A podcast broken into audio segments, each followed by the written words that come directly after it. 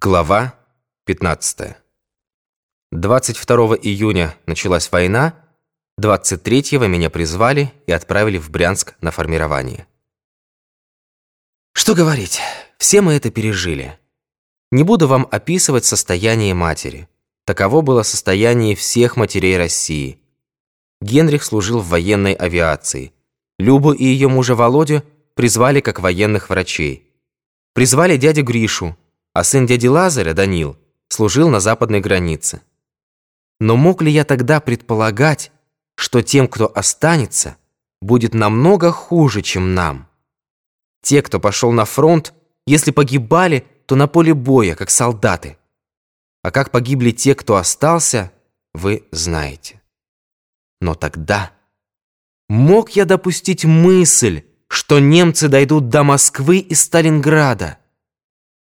Как я уже рассказывал, действительную я проходил в артиллерии. Туда же, в артиллерию, командиром орудия меня и направили.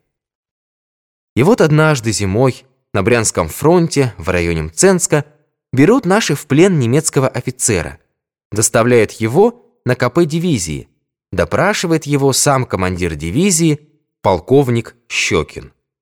Немец держится нахально. Перед ним девочка-переводчица, только с курсов заглядывает в словарь, а он делает вид, что не понимает. Полковник Щекин выходит из себя. Представляете, пленный офицер, в то время на соседнем Западном фронте идет наше контрнаступление. И какой это конфуз для командира дивизии. Не может получить от пленного нужных сведений. И надо отсылать его в штаб армии и тем упустить драгоценное время.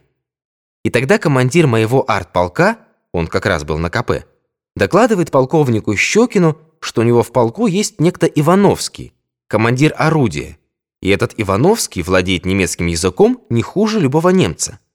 Он говорил истинную правду. Немецкий был родным языком моего отца, и я говорил по-немецки, как по-русски. Меня доставляют на КП, я вхожу, вытягиваюсь, как положено, докладываю командиру дивизии, такой-то по вашему приказанию прибыл. И он приказывает мне допросить немца, выяснить, откуда он и кто, из какой части, и кто перед нами, и кто справа, и кто слева, и как фамилия командира. В общем, всю обстановку. По смущенному виду переводчицы и потому, как ухмыляется немец, я оцениваю ситуацию и принимаю решение, во что бы то ни стало его расколоть. Говорю ему, так, мол, и так, мне поручено вас допросить. Предлагаю точно, обстоятельно и правдиво отвечать на мои вопросы. Итак, первый вопрос. Фамилия, имя, звание, часть, должность. Он меня принимает за немца и спрашивает, немец ли я. Я ему отвечаю. Вопросы здесь задаю я, а вы должны отвечать. И будьте добры отвечать без задержки. Он кивает на переводчицу. На все, мол, вопросы уже ответил, и добавить ему нечего. «Все, что вы говорили до моего прихода, меня не интересует», — возражаю я. «Будьте добры отвечать на мои вопросы». Он высокомерно объявляет, что с предателями вообще отказывается разговаривать и больше не скажет ни слова. Я по-русски спрашиваю полковника Щекина, позволит ли он немцу встать. «Пожалуйста», — отвечает полковник Щекин. Я командую. «Встать!» Он встает. Я ему. «В последний раз спрашиваю, будешь отвечать на мои вопросы?» Он корчит презрительную рожу и молчит. Тогда, извините, конечно, но война есть война. Они с нами не так еще поступали. Я ему закадываю плюху. Он летит в угол, и командир дивизии полковник Щекин мне говорит, ты того поаккуратнее. Товарищ полковник, отвечаю, все будет в полном порядке. Немец лежит в углу, на меня, на мои кулаки смотрит как кролик. Ведь они храбрые, когда они бьют, а не когда их бьют. Приказывая ему встать. Встает. Я ему спокойно. Если ты мне сейчас не ответишь, я выведу тебя из землянки и тут же рядом расстреляю.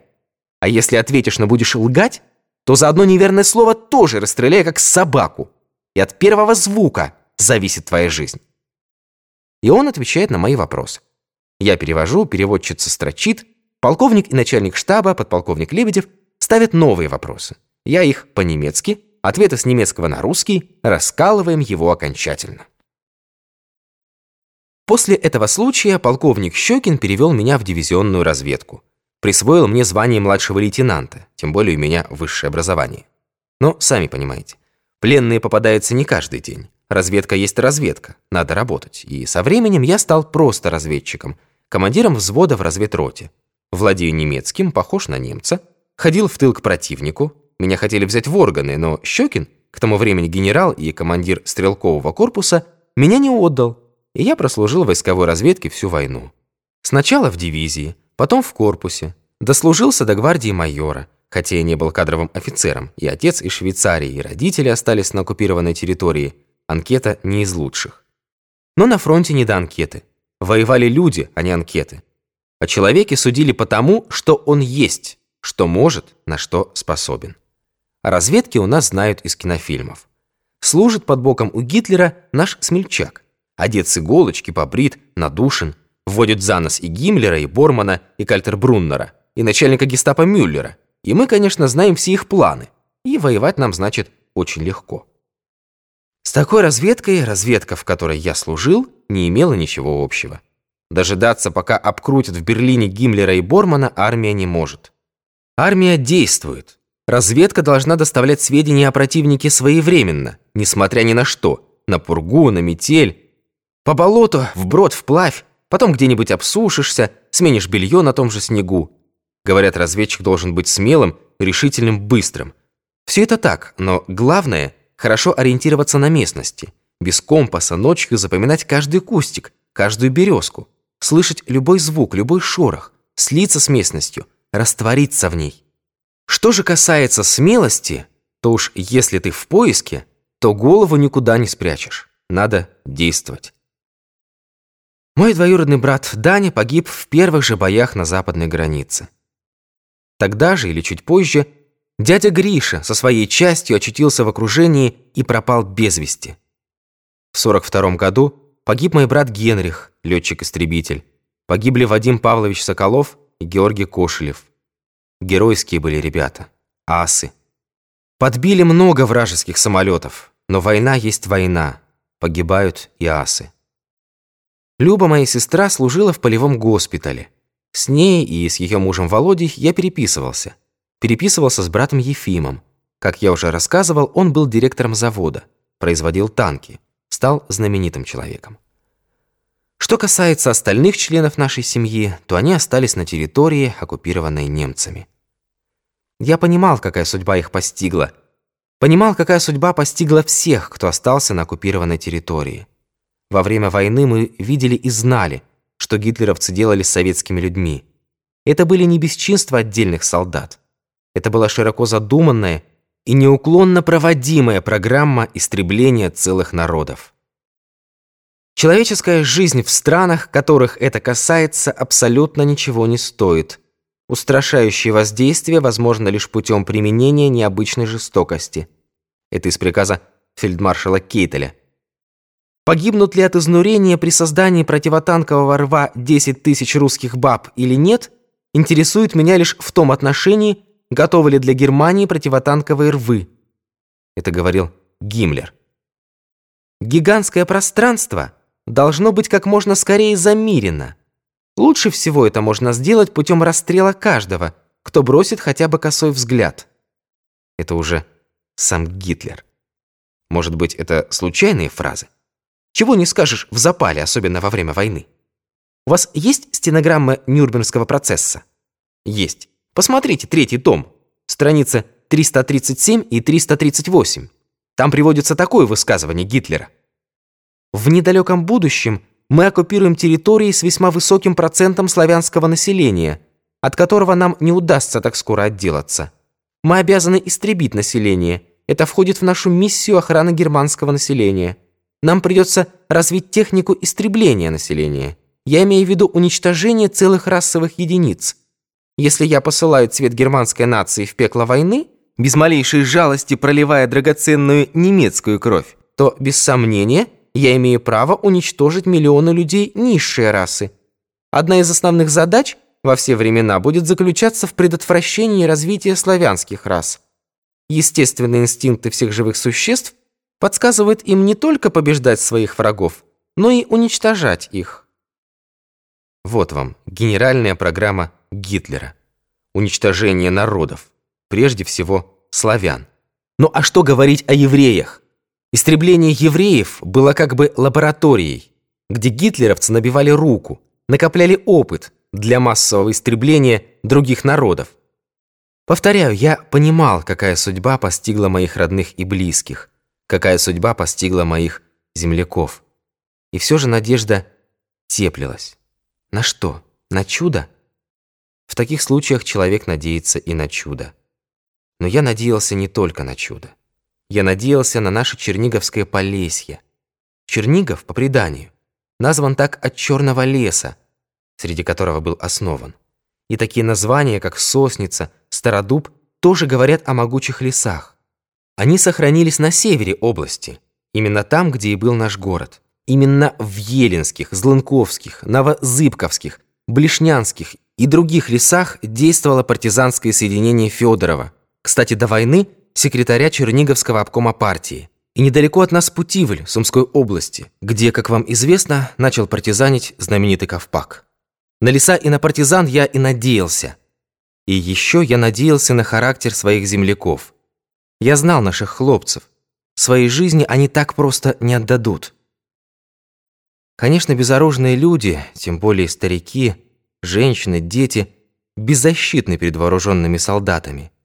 И когда говорят, как это, мол, 6 миллионов дали себя убить, как бараны, то это говорят либо подлецы, либо круглые дураки, или люди, никогда не стоявшие под вражескими пулями, перед дулом вражеского пистолета, никогда не слышавшие пулеметной очереди. Сколько наших военнопленных погибло в концлагерях, молодых, здоровых парней. Что, спрашивается, они могли сделать? Кидаться на колючую проволоку? Лезть под пулеметный огонь? Удобно, знаете ли, рассуждать о героизме, когда ты в холод и в югу не лежишь на голом снегу, кругом проволока, через которую пропущен электрический ток, и на вышках часовые с пулеметами.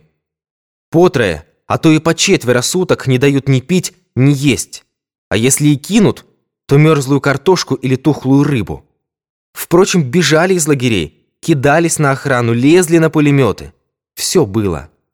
Но тех, кто не мог убежать, не кидался на проволоку, не лез безоружный под пулеметный огонь, тех тоже осуждать нельзя. Человек преодолевает инстинкт сохранения жизни, если есть хотя бы капля надежды. А если ее нет, такой акт равен самоубийству. Окончать самоубийством? Впрочем, кончали и самоубийством. Каждый умирал по-своему. Наш город освободили в сентябре 43-го, а в ноябре там побывал мой брат Ефим. Его вызвали в Москву, в Государственный комитет обороны, и дали важное задание по выпуску танков. Знали, что Ефим задание выполнит, он слов на ветер не бросал. Кстати, спросили, не надо ли чего ему лично. Его всегда об этом спрашивали. Но Ефим обычно отвечал, что ему ничего не нужно. Однако на этот раз попросил разрешения съездить на родину – узнать о судьбе родителей. Обращаться с такой просьбой в тот момент, когда тебе дают срочное задание, война, счет идет на дни, часы, минуты, и в распоряжении Ефима тысячи подчиненных, под видом командировки он мог послать в наш город двух-трех деловых людей, они бы все досконально узнали. Но искать яму, где расстреляли твоего отца и твою мать, не посылают снабженцев или порученцев. К земле – обогренной кровью родных, надо ехать самому. Конечно, если бы ему ответили «нет, не время, наведем справки и сообщим вам», Ефим бы подчинился. Но ему так не ответили. Дали самолет и один день на поездку. Ефим прилетел в наш город, пробыл день, вернулся на завод и сообщил мне, что все наши расстреляны. Никого не осталось в живых. Более точно и конкретно никто сказать не может, однако, по-видимому, погибли все. Через несколько месяцев, в январе или феврале 44 -го года, я получил письмо от Любы. Она ездила в наш город, их госпиталь стоял неподалеку. Пробыла там два дня. Сведения ее были более подробными. Уже работала комиссия по установлению злодеяний немецко-фашистских захватчиков. И, как сообщила Люба, еврейское население было уничтожено задолго – может быть, за год до прихода наших войск. Что касается дяди Гриши, то он якобы вышел из окружения, вернулся в город, а оттуда ушел к партизанам. А вот о нашем отце сведения расходятся. Одни говорят, что его повесили, другие, что его, как полунемца, куда-то вывезли. И ни слова об Игоре. О нем писать не могла. Бедная Люба. До сих пор не верит в его гибель, на что-то надеется. Ну ладно, не будем об этом. В октябре 44 -го года я получил двухнедельный отпуск и приехал домой. Стояли мы тогда в Висле, на Магнушевском плацдарме. Требовался язык, никак не могли взять. Немцев в глухой обороне. Мы пошли с ребятами и взяли сразу троих. Провели в тылу противника четверо суток. А какая там была насыщенность войсками, сами представляете. Короче, взяли троих. На речушке они вздумали рыбу ловить и сами попались. За эту операцию ее участникам дали отпуск, и мне в том числе, и я поехал в родной город. За две недели я кое-что узнал, а потом, после войны, после демобилизации, я приезжал опять. Шаг за шагом я выяснял обстоятельства смерти родных. Это было нелегко. Погибшие обратились в прах. Однако вернулись фронтовики, эвакуированные, расспрашивали о родных, близких у одного, у другого, у третьего, собирали крупицы сведений, зерна правды. Обнаружились люди, чудом спасшиеся от расстрела, выпалшие из могилы, ушедшие в партизаны. Со временем у меня создалась, безусловно, неполная, но во всяком случае достоверная картина того, что произошло с моими родными. Я не собираюсь рассказывать вам историю всего гетто, я ее не знаю, и никто ее не знает. Это было маленькое и короткое по времени гетто. О нем не сохранилось письменных свидетельств, оно не фигурирует в официальных документах. Просто оно было стерто с лица земли. Да и что можно добавить к истории гетто, описанных в сотнях книг? Всюду было одинаково. Людей мучили, терзали, потом истребляли. Что можно к этому добавить? Но о близких мне людях я узнал, и об этом расскажу. Конечно, обстоятельства, в которых они очутились, были исключительными, непередаваемыми. Нормальный человек не может их представить. Никакой рассказ не может передать того, как мучились, страдали и умирали люди. Над городом опустилась ночь. Много лет я блуждая в этом мраке, по одним и тем же улицам, туда и обратно, снова туда. И тени замученных бредут со мной рядом от дома к дому. Ни вскрика, ни стона, ни шепота. Мертвая тишина. Но я настолько их знал. Отца, мать, сестру, брата, племянников, дедушку, бабушку, дядей, что иногда мне кажется, все, что произошло с ними, произошло со мной. И рассказывая о них, я рассказываю о себе. И все же мой рассказ будет лишь слабой тенью того, что было на самом деле.